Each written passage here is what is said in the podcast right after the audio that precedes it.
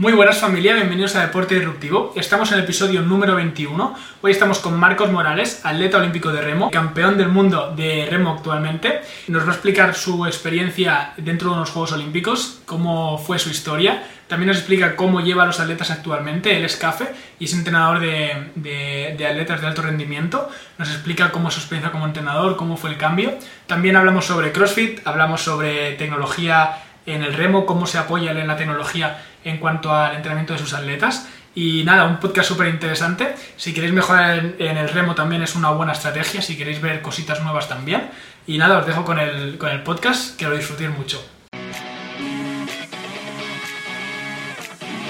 Bienvenidos a Deporte Disruptivo.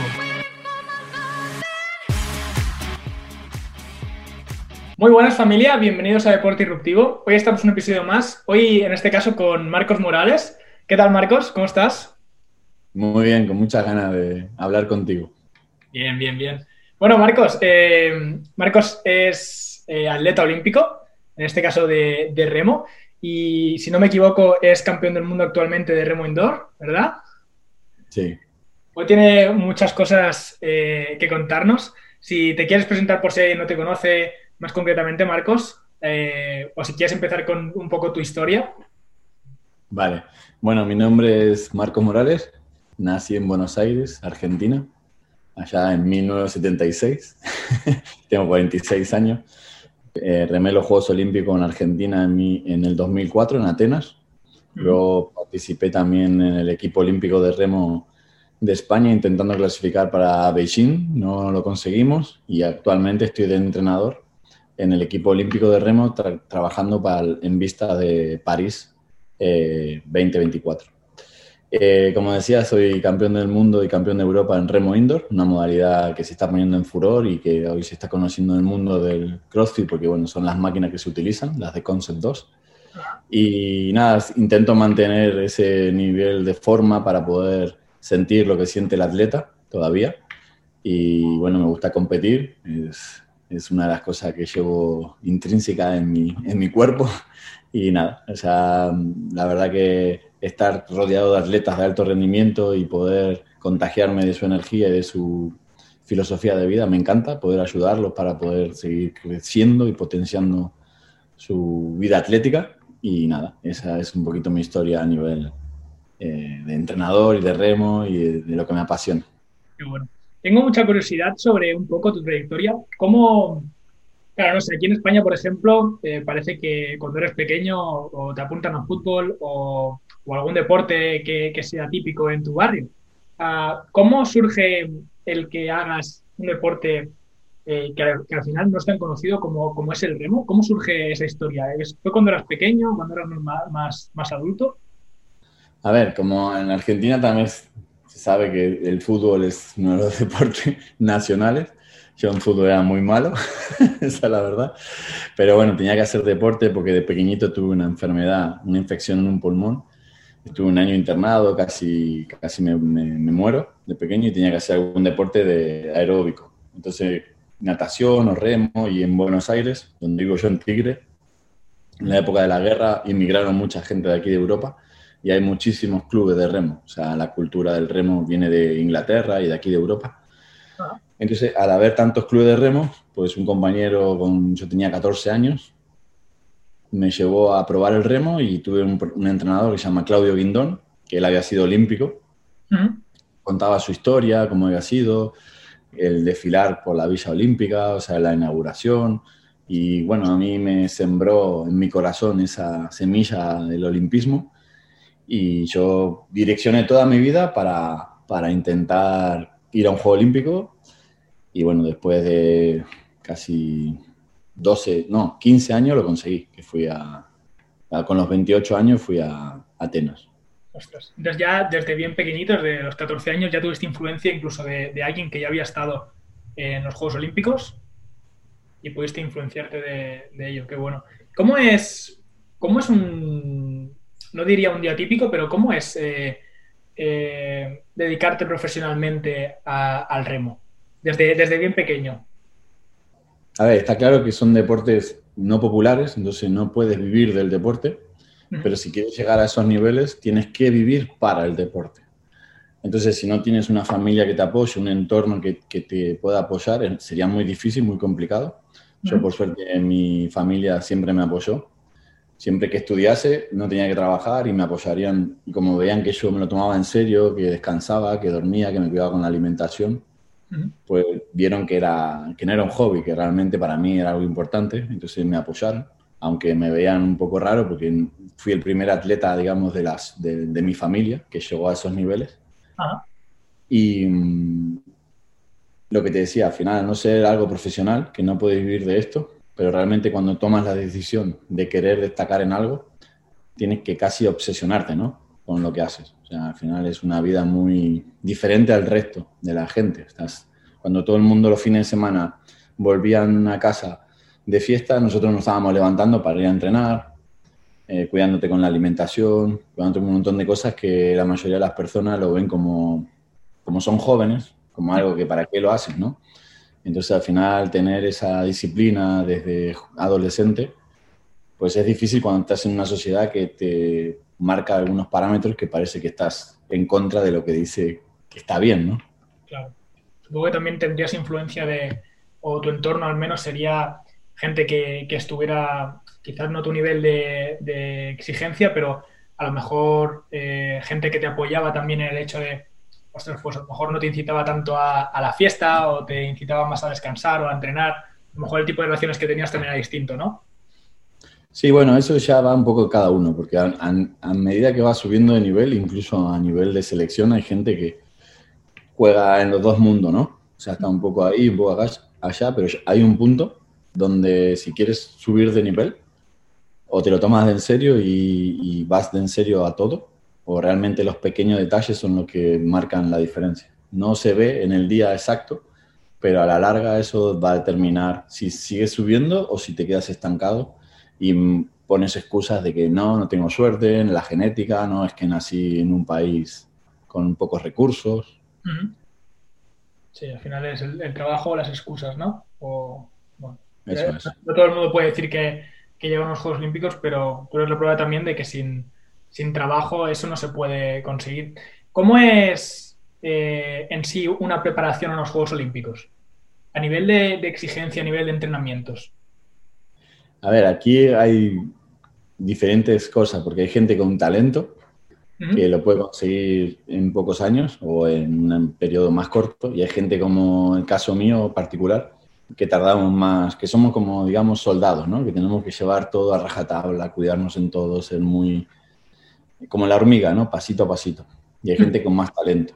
Lo que pasa es que luego hay gente que con talento no trabaja, no tiene esa disciplina y se queda en el camino o consigue participar y podría haber conseguido una medalla o ser campeón olímpico. Y hay gente que no tiene ese talento, pero tiene esa disciplina y consigue a base de trabajo y de disciplina eh, llegar a un Juego Olímpico o algo más. Y luego eh, la preparación, por ejemplo, ahora depende. Pues nosotros hacemos tres semanas de carga, una descarga que suele coincidir con un test o con una competición. Y en semanas de carga puedes entrenar tres o cuatro veces al día, dependiendo de la época del año. Ahora estamos en transformación, entonces en, la, la forma, en el macrociclo de transformación hacemos trabajo más de umbral, las pesas son piramidales o de potencia, ya vamos buscando ritmo de velocidad de competición o precompetición. Y en pretemporada son volúmenes muy largos, pesas de hipertrofia, eh, mucha carrera, mucha bici. Y luego ya en el periodo de competición los entrenamientos son más cortos, más intensos. Y luego en el objetivo del año, que suele ser el mundial, que es en, septiembre este año, pues hace un tupper y no una puesta a punto. Y luego se descarga para el mundial, que es el objetivo del año. Luego tenemos un periodo de descanso o de transición de dos semanas o un mes, dependiendo del año del calendario olímpico. Se divide en cuatro años, aunque este año va a ser de tres años, por el año del COVID que se hizo el anterior cinco años. Y es un poquito por encima, hablando globalmente, cómo se divide el año. Sí, claro, imagino que esta es complicado y también dependerá de los atletas que tengas, y bueno, siempre el típico depende, ¿no? Que, Sí, claro, luego es individualizar el entrenamiento para cada uno. No es lo mismo un atleta de 30 años que uno de 22, no es uno de 34 que uno de 24, no es lo mismo una mujer que un hombre. No es lo mismo un peso ligero, porque en remo tenemos la categoría peso ligero y pesado. Entonces también ahí varía. Las pesas, varía un poco. Cuando están cerca de la competición que se empiezan a afinar, y claro, la gente se pone muy nerviosa, están muy irritables, entonces ahí también conjuga mucho el tema de, de ver cómo está su estado de ánimo, ¿no? La parte mental, la parte emocional. Mm, sobre todo a final de temporada cuando tienen que, que afinar, dices. Claro, claro. cuando tienen que ponerse con el peso, claro, gente que entrena todo el día y encima tiene que pasar hambre, porque tiene que dar el peso. Y no están de buen humor, digamos. O sea, el humor es difícil en el día a día. Entonces hay que saber también tú como entrenador, saber llevarlos para que lo tienes que apretar, pero sin terminar de que rompan. En este caso, eh, los atletas que llevas eh, son dentro del CAR, son en algún tipo de villa. ¿Dónde, dónde es exactamente donde ejerces entrenador, como entrenador? Yo ahora estoy en Sevilla, en el CEAR de Sevilla, la residencia de los atletas. Aquí somos 22 atletas, somos tres entrenadores y cada entrenador tenemos siete o ocho atletas. Y luego sí que es verdad que hay momentos que estamos todos juntos y trabajamos todos juntos en el gimnasio, en las máquinas de ergómetro, en las bici. Ahí sí que estamos todos juntos y hacemos dinámicas o entrenamientos juntos, pero luego en el agua tenemos divididos los grupos. Hay un entrenador que lleva a los más jóvenes y luego somos dos los entrenadores que tenemos los botes olímpicos aquí en, en Sevilla. Y luego nos juntamos en la Copa del Mundo o en los Mundiales con el otro centro, que es el que está en Barcelona, en Bañolas, que ahí hay otros 20 atletas más o menos. También está dividido de la misma forma que aquí y luego nos juntamos y hacemos campamento. Por ejemplo, en Sierra Nevada, que estuvimos dos semanas, estuvimos entrenando los dos centros juntos, ah. preparando la Copa del Mundo que será a fin de mes. No sabía que en Bañolas había... ¿Es, ¿Es, un CAR o qué es exactamente? A ver, es donde se hizo la Olimpiada del 92 de Barcelona, que hay ah. un centro que es catalán, pero está subvencionado por el Consejo Superior de Deporte. No llega a ser CAR, es un centro de tecnificación, no llega a ser CAR. Vale, ok, ok. Digo, a lo mejor estaban en el... yo, intuía que si venías aquí, por ejemplo, pues en el CAR de San Cugat, alguna cosa del estilo, en este caso estáis como... eso es un CAR, eso es un CAR. Y eso es Girona, donde te digo yo, Barcelona, eh, Bañolas, en Girona. sí, bueno. vale, entonces, eh, ¿cómo es eh, más concretamente tu día a día con, con los atletas? Eh, ¿Dónde fue esta etapa en la que dejaste de, de ser entrenador y pas, perdón, de ser atleta y pasaste a ser más, más entrenador? ¿Cómo, cómo fue esa, ese, ese cambio? A ver, no es fácil, porque al final tú tienes un periodo, que es lo que yo le explico muchas veces a mis atletas, hoy jóvenes, ¿no? Tú tienes una vida deportiva, X, 15, 16, 20 años, el que más. Y claro, tú cuando eres joven piensas que vas a ser joven toda la vida y que, que los años no van a pasar. Y te das cuenta cuando pasan y cuando ya decís, bueno, ya está, ya llegó el momento de, de colgar el remo, de retirarme, porque la edad pasa, ya no empiezas a dar esas mismas velocidades, el cuerpo no se recupera igual. Y entonces yo ya después de, de Beijing hubiera podido llegar a Londres, pero la vida a nivel de trabajo y por eso me fui de Argentina, soy un inmigrante que vino aquí no tengo familiar aquí.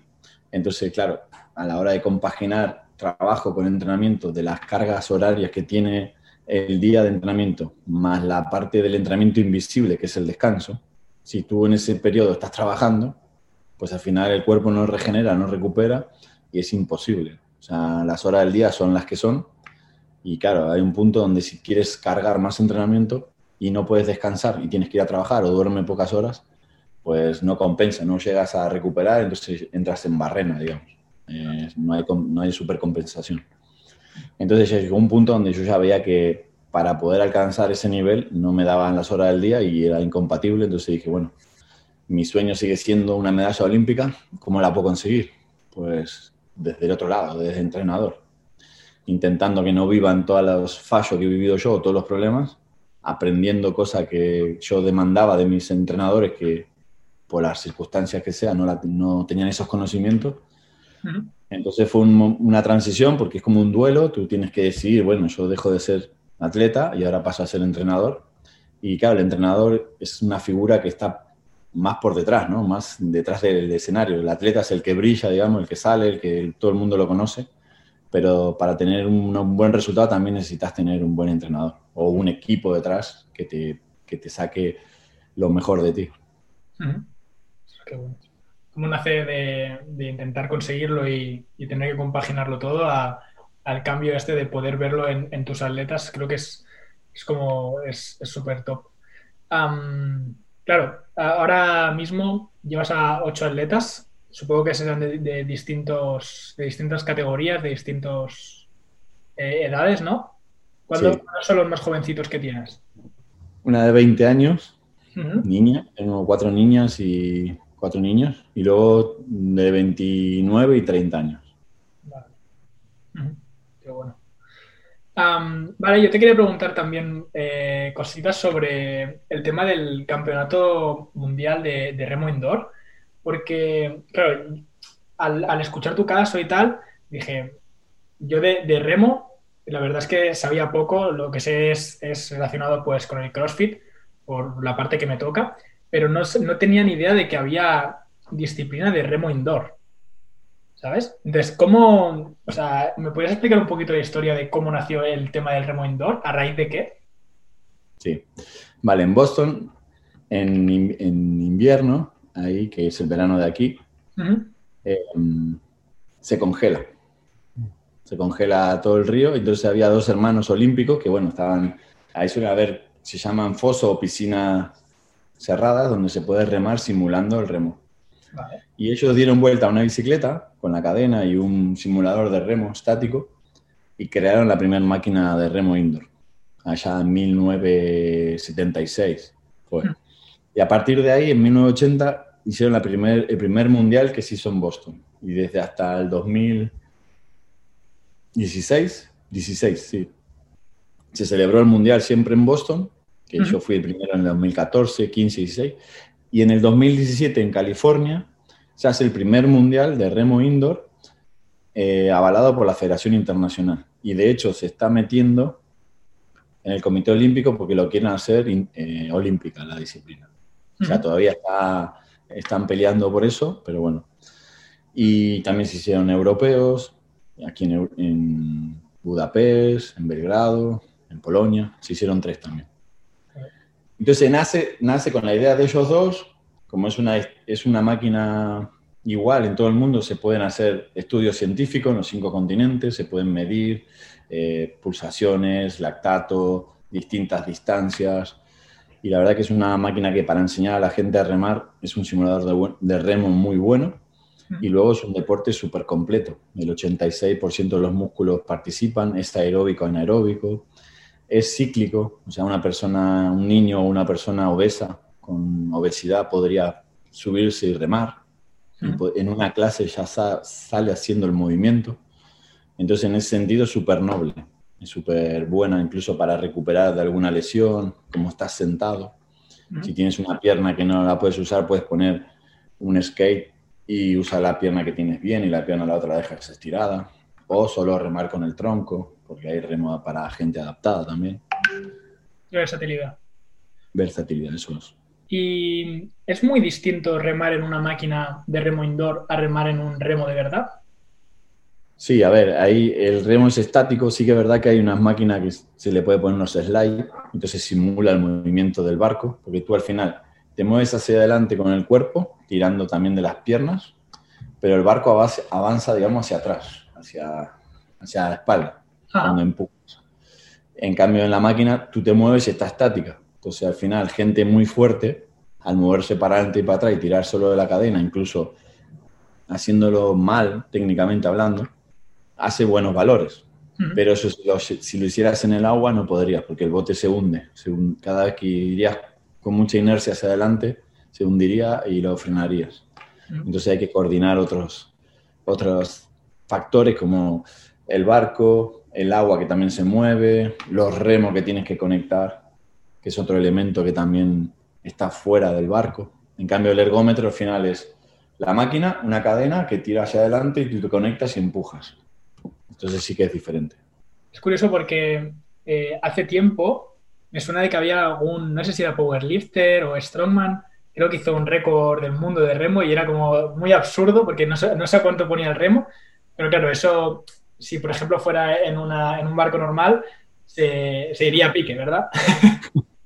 Sí, no podría remar de esa manera. Yo lo he visto el vídeo es, otro deporte. Ahí hay, hay otras cualidades que entran en el equilibrio, hay otras cualidades que entran en valor, hay una relación vatios kilo, digamos, o sea, al final como tú vas sobre el agua, si hundes mucho el bote, hay más rozamiento, entonces te costaría más moverlo.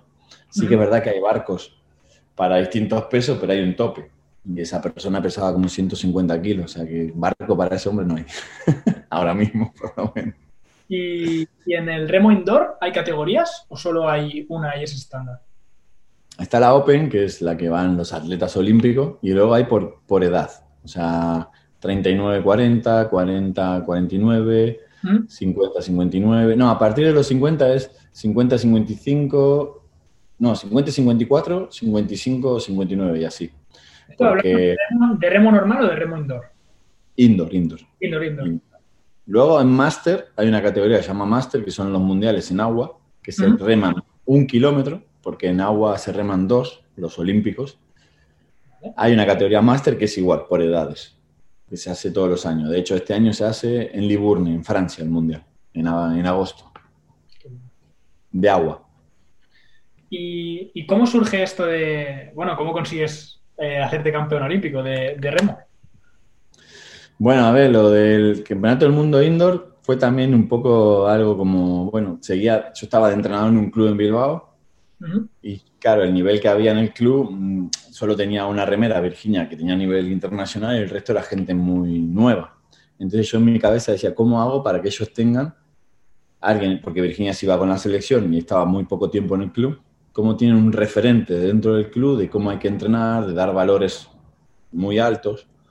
Entonces dije, vale, me voy a preparar yo para los mundiales de remo indoor, tener un objetivo claro, con una fecha, cuándo hacerlo para mantener ese foco de atención y eso me va a obligar a entrenar a un nivel muy alto y de esa manera dentro del club yo tengo un, una persona donde ellos puedan verse y decir, bueno, si yo quiero ir a la selección o ganar un campeonato nacional, tengo que entrenar como Marcos, como ah. estaba entrenando yo. Entonces, de esa manera mataba dos pájaros de un tiro. Yo me mantenía en forma y, y, con un objetivo y a la gente la mantenía alerta diciendo, bueno, vamos a entrenar y hagan lo que hago yo. Si quieren, entonces, claro, de esa manera. Y fue al primer mundial en el 2014, quedé segundo, me ganó un canadiense. Y ya yo dije, bueno, el año que viene tengo que volver y tengo que ganar el mundial. Pues ya me quedé, fui, aprendí cosas, me di cuenta de que algunas cosas la había hecho mal, del tema de cuántos días llegar, por el cambio horario, la alimentación, el peso. Y bueno, me, me preparé mucho mejor y en el 2015 batí mi récord y gané el mundial. La verdad que estuve Estuvo muy bien. Y esto poniéndotelo para que tus atletas tuvieran una persona de referencia para poder llegar ahí. Eso es. Sí, de hecho, con el tiempo empecé a meter gente en la selección, empecé a tener campeones eh, nacionales, eh, gente que le había enseñado a ramar yo empezó a ir a la selección de juvenil, su 23, y hasta el último año que yo me fui fuimos el mejor club a nivel nacional. O sea, mm. que de, ser un club que no nos conocía pasamos a estar arriba. Ya ves, qué locura. Eso es de, lo, pienso, lo, digo y lo hago, ¿eh? De hecho, hay una anécdota que, pasó en, la pandemia. Claro, cuando nosotros nos, van, nos meten para adentro, supuestamente eran dos semanas, no sé si te acuerdas, que dijeron dos semanas y ya está. Y empezaron dos semanas, dos semanas, hasta que fueron, creo que dos meses y medio. Y yo mandaba un plan de entrenamiento de un PDF de seis semanas siempre cuando pasaron ya las dos semanas, que ya se estaba poniendo la cosa complicada anímicamente, todas las, todos los días teníamos reunión por Zoom, porque todos teníamos un ergómetro en casa, teníamos 22 ergómetros, éramos 22 en el equipo. Y mm, entonces hacíamos entrenamientos por Zoom. Y yo a, partir de la tercera semana, había la, planificación la hacía a mano en una hoja y el título le había puesto eh, Visión, ser el mejor club de España 2000, no me acuerdo si era 2020, sí, creo que fue 2020 o 2019, después de la pandemia, porque se decía que se iba a ser el campeonato de España, pero mucha gente decía que no se iba a hacer porque la pandemia. Y yo me aferré a que se iba a hacer y que si nosotros entrenábamos y la gente se relajaba porque pensaban que no se iba a hacer, íbamos a tener la oportunidad de ganar. Dicho y hecho, se hizo. Y aparte de ganar y ser el mejor club, todo lo que participamos, que es muy difícil, nos subimos al podio del campeonato nacional. Entonces eso para mí fue ya como, bueno, esto de, creer o reventar. ¿Esto de remo o de remo indoor? De remo. Eh, no, de remo, esto fue de remo. Pero nos tuvimos que preparar con la máquina de remo porque no se podía salir. Entonces en casa teníamos todo un ergómetro. Ajá. Entonces fue un poco una anécdota que, que es increíble porque de hecho tengo los papeles ¿eh? con que ponen ser el mejor club de España todas las semanas, ser el mejor, y hablábamos todos los fines de semana. Y claro, fue duro porque la gente, yo le estaba a, ellos diciendo el campeonato se va a hacer, créanme, y yo no estaba realmente, no tenía la verdad absoluta. Ah. Yo me aferraba a que sí vamos a tener la posibilidad, pero existía la posibilidad de que estuviéramos entrenando y luego el campeonato no se hiciera. Por suerte se hizo, ganamos y bueno, que salió, pero queda la anécdota ahí, ¿no? Tiene que ser súper gratificante el hecho de, que nadie crea en ello, vosotros poner el foco ahí, ir a muerte y conseguirlo, ¿eh? tiene que ser guapísimo.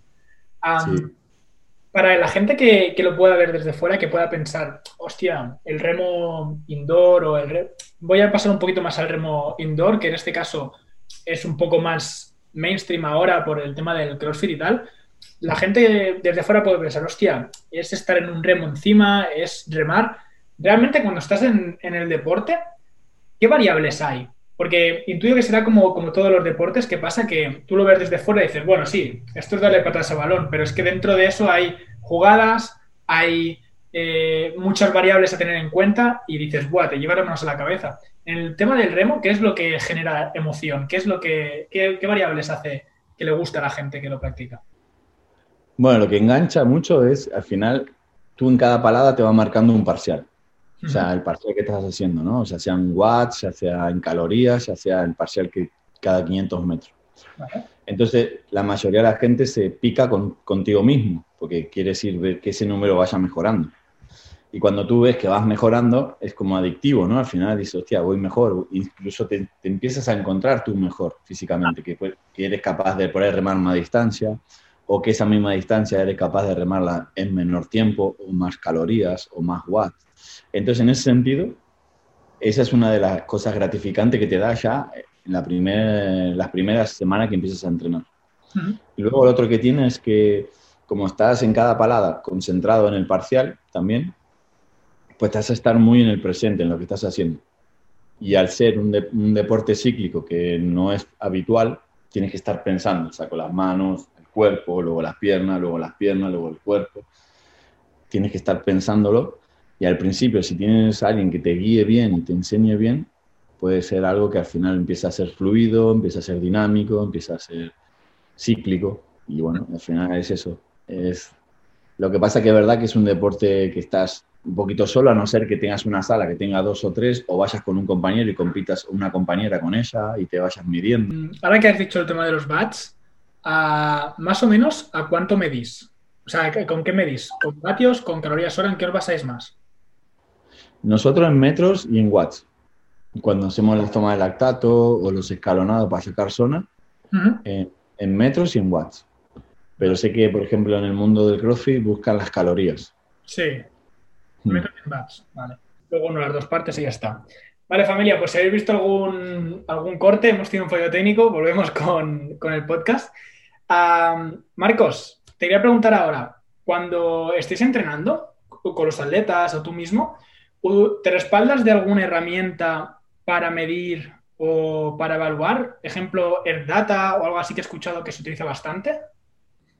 A ver, nosotros hacemos con el equipo esquí olímpico el seguimiento, medimos los metros, medimos los watts, medimos las pulsaciones y el lactato en sangre, porque bueno, al final sabemos que las pulsaciones varían en base a la deshidratación, el descanso, el estado de ánimo el lactato es el metabolismo, o sea, la, el metabolismo, la acidez que genera. Y es más difícil que haya otra variable. Sí que es verdad que la hidratación también hay que cuidarla, porque si estás muy deshidratado también te puede cambiar. Pero en ese aspecto ellos se cuidan bastante. Y si no tienes esa posibilidad, el Data es algo, una herramienta bastante buena, bastante fiable, porque puedes hacer, o sea, ya guardar tu, entrenamientos ahí, es como tener un cuaderno de entrenamiento, no tienes que tú pasar, directamente los, los pasas con tu mail y te va guardando todos los entrenamientos, tu récord, te puedes medir a nivel nacional, internacional, es una herramienta que está muy bien. incluso entre entreno para, para ver, por ejemplo, cuánta potencia estás ejerciendo, alguna cosa del estilo, ¿lo, lo utilizáis? Sí, las curvas, tiene una curva que te marca la fuerza, entonces si tú quieres, por ejemplo, según en el barco que vayas, buscamos una curva. No es lo mismo un, bote de uno solo que de dos o de cuatro, tienen diferentes curvas. Entonces, en base al, bote que ellos reman, se les busca una curva. A nivel solo si haces remo indoor, puedes buscar una curva estándar que sería que enseguida suba la, punta y luego se mantenga como una meseta. Si, hace un pico y baja enseguida o si es progresiva, estás teniendo pérdida de fuerza en las piernas. Si enseguida se sube y la mantienes y baja, o sea, como una meseta, estás haciendo un buen trabajo, piernas, cuerpo, brazo. Independientemente del trabajo que busques con ese remo, porque ahora enfocándonos al remo indoor sí que es más claro, pero si por ejemplo lo enfocamos al CrossFit, que queremos watts cortos, watts largos, sería igual intentar buscar esa meseta cuando busquemos la potencia? Ahí depende, porque ya variaría también el draft factor. El draft factor es la palanquita del 1 al 10 que tenemos. Pero yo siempre recomiendo que hay una opción en el menú, tú vas a menú, buscas más opciones, mostrar drag factor, le das ahí y tienes que remar dos, tres o cuatro paladitas y te va a aparecer un número. Vale. En base al número, dependiendo de si eres hombre o mujer, y dependiendo del work o el entrenamiento que tienes, si es corto o es largo, hay un drag para poner. ¿Y por qué digo de mirar el drag factor de la máquina con menú y de esta manera y no con, solo con la palanca? Porque al final es un ventilador de resistencia de aire y ese, ese ventilador o booper, como se le dice, eh, se llena también de polvo o puede ser que la densidad del aire donde estemos sea diferente. Entonces, es, lo mejor es testearlo con la pantalla y ver si la, máquina está sucia o no, está nueva. Por ejemplo, una máquina nueva tiene más draft factor que una más vieja, más antigua. ¿Y qué sería para distancias cortas y largas? Pues para los hombres distancias largas es entre 125 y 140. Vale. Para distancias cortas estaríamos hablando entre 135 y 160. Y las chicas, distancias largas serían entre 110 y 125 o 130. Y para distancias cortas, entre 125 y 145, no más. Vale, ¿eso hablamos en, en qué unidad? En Track Factor, lo de que te estaba diciendo. Tú vas, menú, más opciones, mostrar Drag Factor, remas. Cuando remas te va a aparecer un número. 100, 101, 99, 150. Entonces, tienes que tener en cuenta si eres chico o chica y qué distancia vas a hacer. Y en base a eso, pones el draft factor subiendo, bajando la palanca hasta que te dé el número que estás buscando para ese entrenamiento o ese test. Vale. Y así sabes que esto es la típica pregunta de ¿qué, ¿dónde me tengo que poner el ventilador? Esto sería justo con el draft.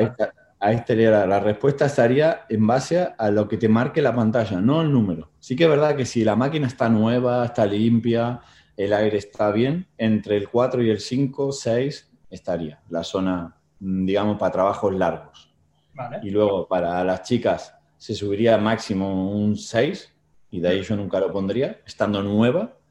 Y si es los chicos, un 8 como máximo para distancias cortas. Distancias largas, 6, no más. Pero eso es lo que te digo, como varía dependiendo del aire, dependiendo si está limpia, si está nueva, si la cadena está bien en buen estado, es mejor mirarlo con la pantalla.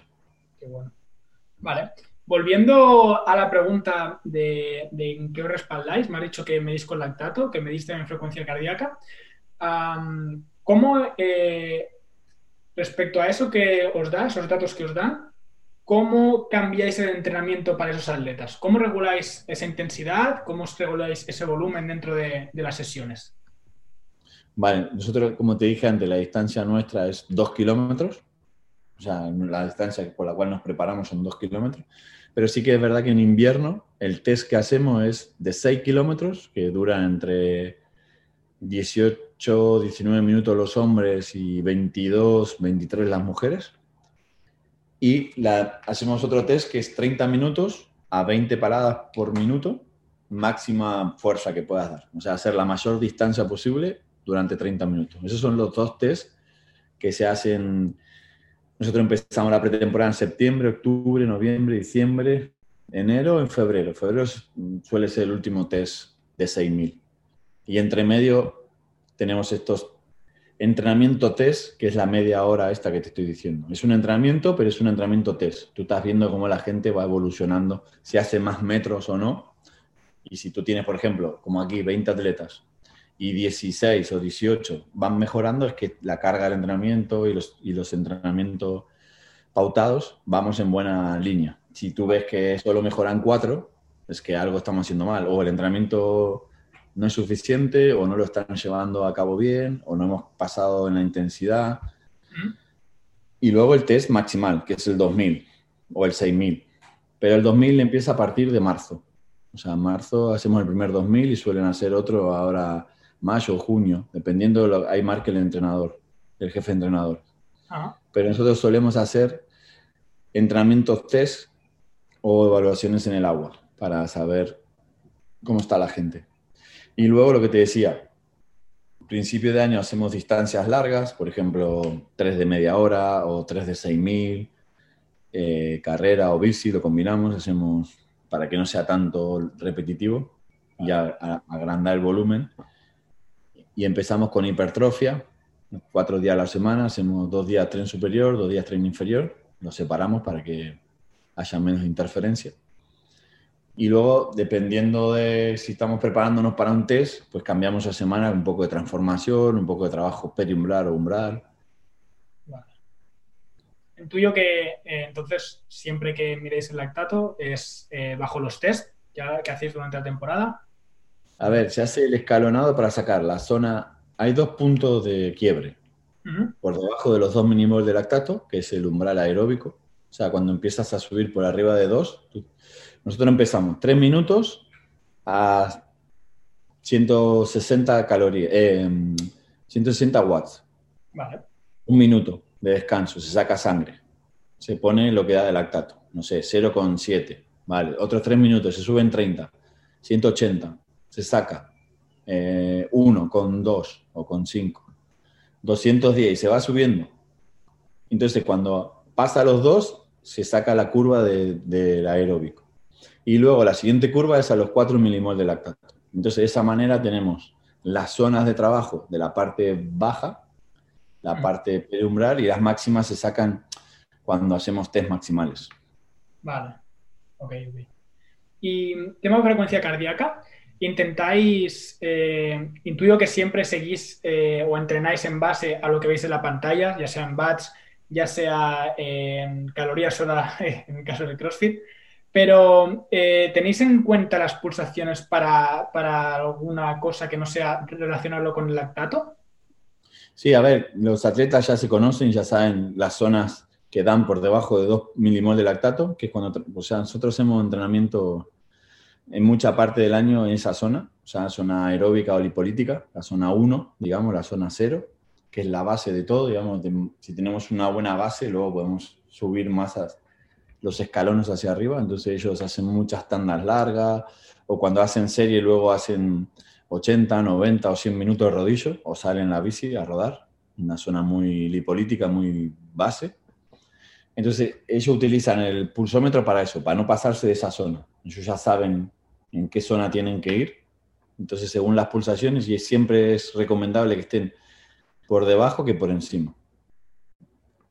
Porque si no, al final el cuerpo está mucho tiempo inflamado, si estás haciendo todos los días serie y claro, te sientes adolorido, la verdad que el, organismo cuesta recuperarse, y lo que te decía antes, si no compensa, al final llega un punto donde el entrenamiento en vez de hacerte mejorar, te hace empeorar. Entonces entrenáis por zonas de frecuencia, ¿no? Sí. Si usáis alguna aplicación en concreto, algo que se puede desvelar así en, en primicia. No, bueno, el Polar o el Garmin, según quien la máquina que tengan los chicos, suelen utilizarlo. Hay distintas que hoy con los móviles se conectan, te marcan curvas, te dicen incluso las horas de descanso que tienes que hacer, pero eso es muy estandarizado, porque realmente si tú tienes en cuenta que hay interferencia entre la fuerza y lo aeróbico, realmente una persona que entrena dos, tres veces al día, interferencia siempre va a haber. Entonces ir buscando según qué parte de la temporada o según qué necesita cada atleta, ¿Mm? ¿Qué matizas más? Si la resistencia, si la fuerza. Entonces juegas un poquito con eso, pero interferencia siempre hay. Es buscar la menor interferencia posible sin dejar de entrenar. Pero hoy en día lo que más, más se está viendo en el alto rendimiento o en la excelencia deportiva es que los atletas se lesionen lo menos posible y se recuperen lo más rápido posible para la siguiente sesión. Entonces se está buscando la calidad del entrenamiento más que la cantidad. Pero tiene que haber una cantidad, porque si no hay cantidad, al final no llegamos a los mínimos para poder estar a nivel internacional pero con la premisa de que tiene que haber calidad. No acumular por acumular, sino que Eso es. Muy bien. vamos a pasar un poquito a aspectos más técnicos, literalmente hablando. ¿Qué errores comunes te encuentras? Bueno, no lo hemos comentado. Eh, Marcos, tú trabajas eh, y haces eh, formaciones con Cross Training Institute. Haces formación de remo, indoor, ¿verdad? Vas a varios boxes, sobre todo a, hacer este tipo de formación para entrenadores o atletas. ¿Qué son los errores más comunes que te encuentras cuando ves a alguien inexperto remando? Bueno, sí, mira, eh, hablando de los seminarios, estoy dando seminarios, bueno, ya estoy dando bastantes. Estamos dando una certificación que la avala CONCE Internacional, CONCE España y la Federación Española de Remo. Y, los errores más comunes, bueno, que la gente se va con la espalda, que flexionan ante los brazos, que no utilizan toda la cadena muscular en el orden que deberían utilizarse. O sea, yo siempre les explico cuál es la fase de empuje y la fase de recobro, el ABC del remo, yo le digo, que es piernas, cuerpo, brazos, y la recuperación es brazos, cuerpo, piernas. El empuje es piernas, cuerpo, brazo, y la recuperación es brazos, cuerpo, piernas. Que así yo empiezo una clase con gente nueva o con gente que la quiero corregir. Es muy básico, es muy monótono, pero es muy fácil de, entender y al final la remada es como una arrancada, ¿no? Tú te posicionas, bloqueas bien y lo primero que sacas de abajo es con las piernas. No tiras con la espalda ni con los brazos, porque no podrías moverlo y romperías la cadena de fuerza. Pues la remada es lo mismo. Lo que pasa es que al hacer un movimiento cíclico que no estás sentado, que no es tan habitual, a la gente le cuesta coger ese, gesto técnico, está muy fuerte el tronco superior y tiran de las de la espalda. Y yo siempre lo digo, eso es el estilo de cada uno. Pero si tú biomecánicamente lo aprendes correctamente desde las primeras clases, luego te sale más natural y eres capaz de ser más eficiente, de ser más elástico, de producir más calorías o más watts, y que es lo que cuenta, ¿no? Al final en un Word tú solo...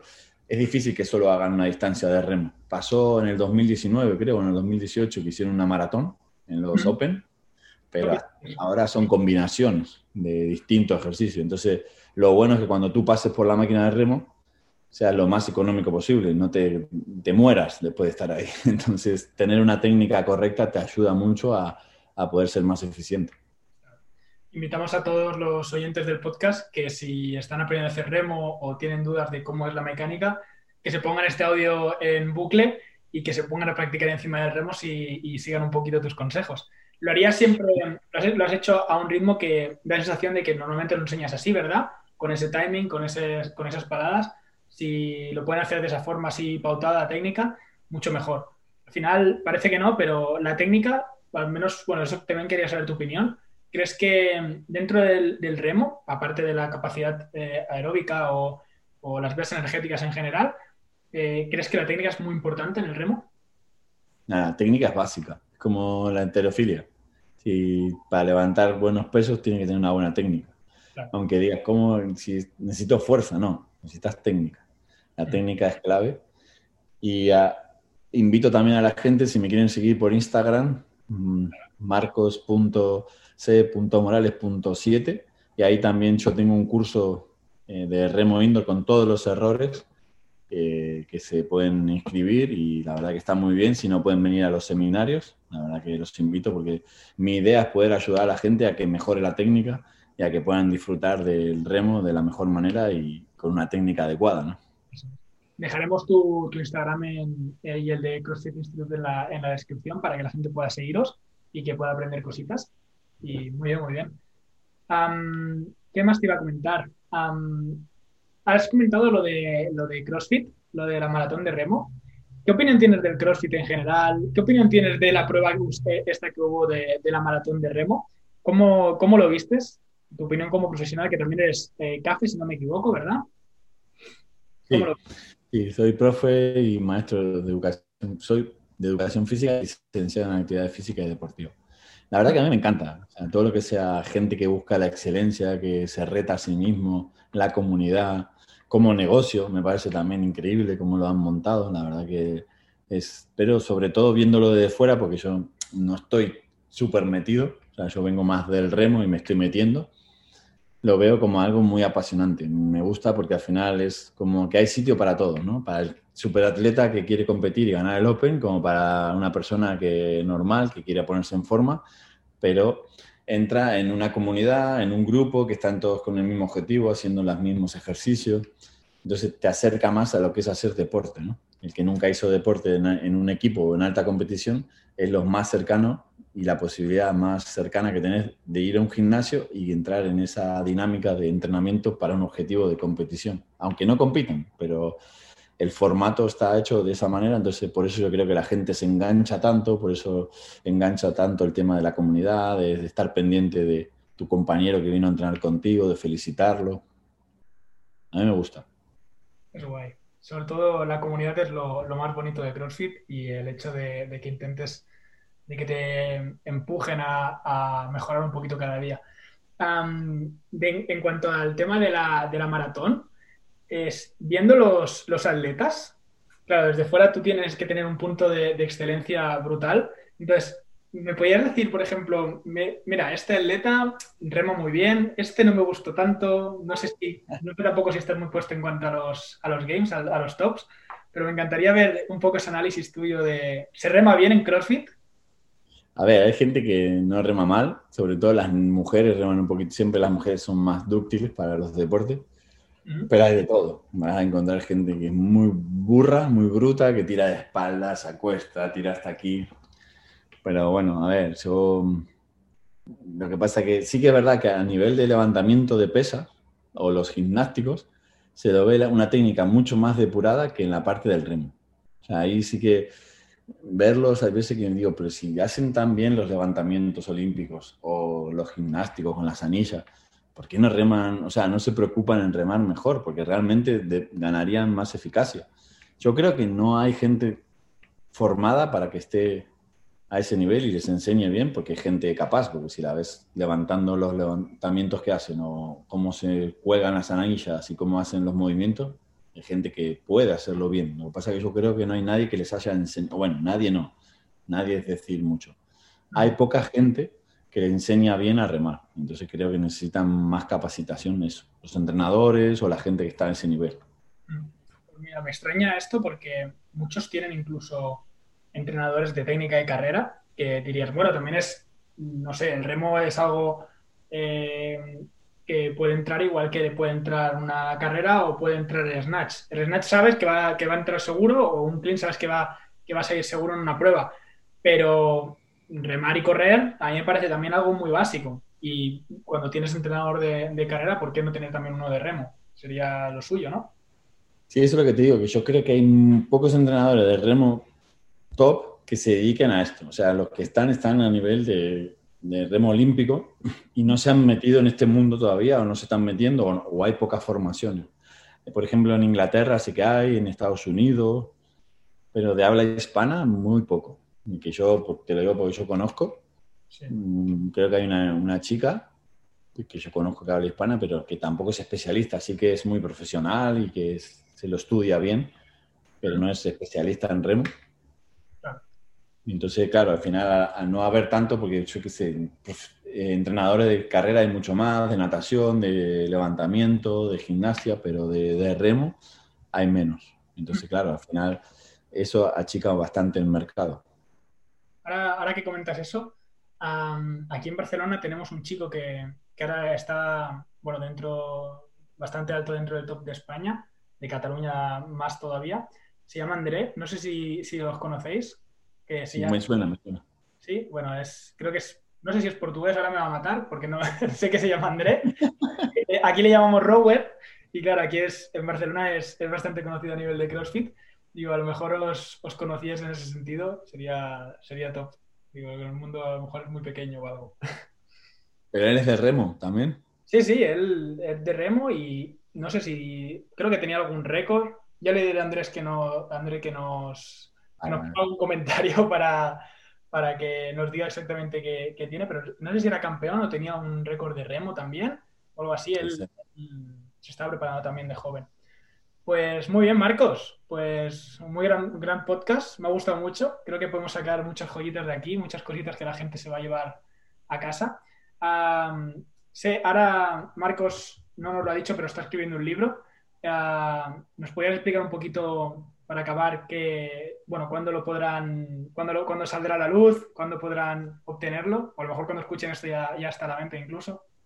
Bueno, a ver, la idea mía es tenerlo antes de agosto de este año y el libro es Secreto de una mentalidad olímpica y hablo un poco de mi historia, como lo conté al principio, porque había empezado a remar.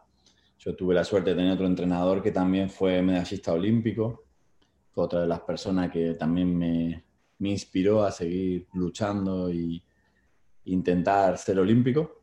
Y bueno, hoy en día tengo una atleta que con 17 años empecé con ella y yo hablaba con ella que podía ser olímpica y estuvo en Tokio, campeona de Europa y bueno, finalista olímpica y vamos a ver si conseguimos el sueño de la medalla. Bueno, vamos a vernos, vamos a conseguir la medalla en París. Y nada, es un poco eso, la historia de cómo todos tenemos un atleta olímpico en nuestro interior, cómo trabajar nuestras creencias, los pensamientos, las emociones y darse cuenta que un atleta de nivel internacional siente el mismo miedo que cualquier otra persona y cómo poder visualizar o cómo poder enfrentarte a los miedos y de eso se va a tratar el libro, con ejercicio, con historias, contando un poquito la anécdota esta también de la visión, lo importante de tener un objetivo y una visión en la vida.